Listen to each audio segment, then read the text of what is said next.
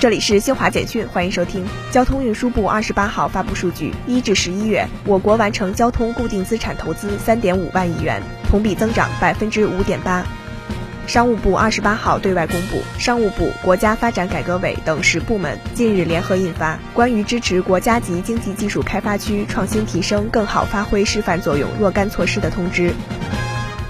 国家知识产权局在二十八号举行的十二月例行新闻发布会上，发布了二零二二年中国专利调查报告。调查显示，二零二二年我国有效发明专利产业化率为百分之三十六点七，创近五年新高，反映了我国知识产权转移转化支撑实体经济创新发展的能力持续增强。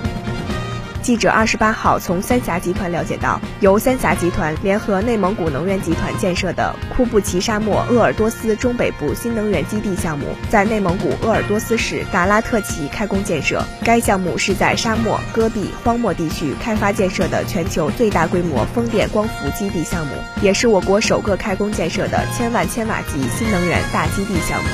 以上由新华社记者为你报道。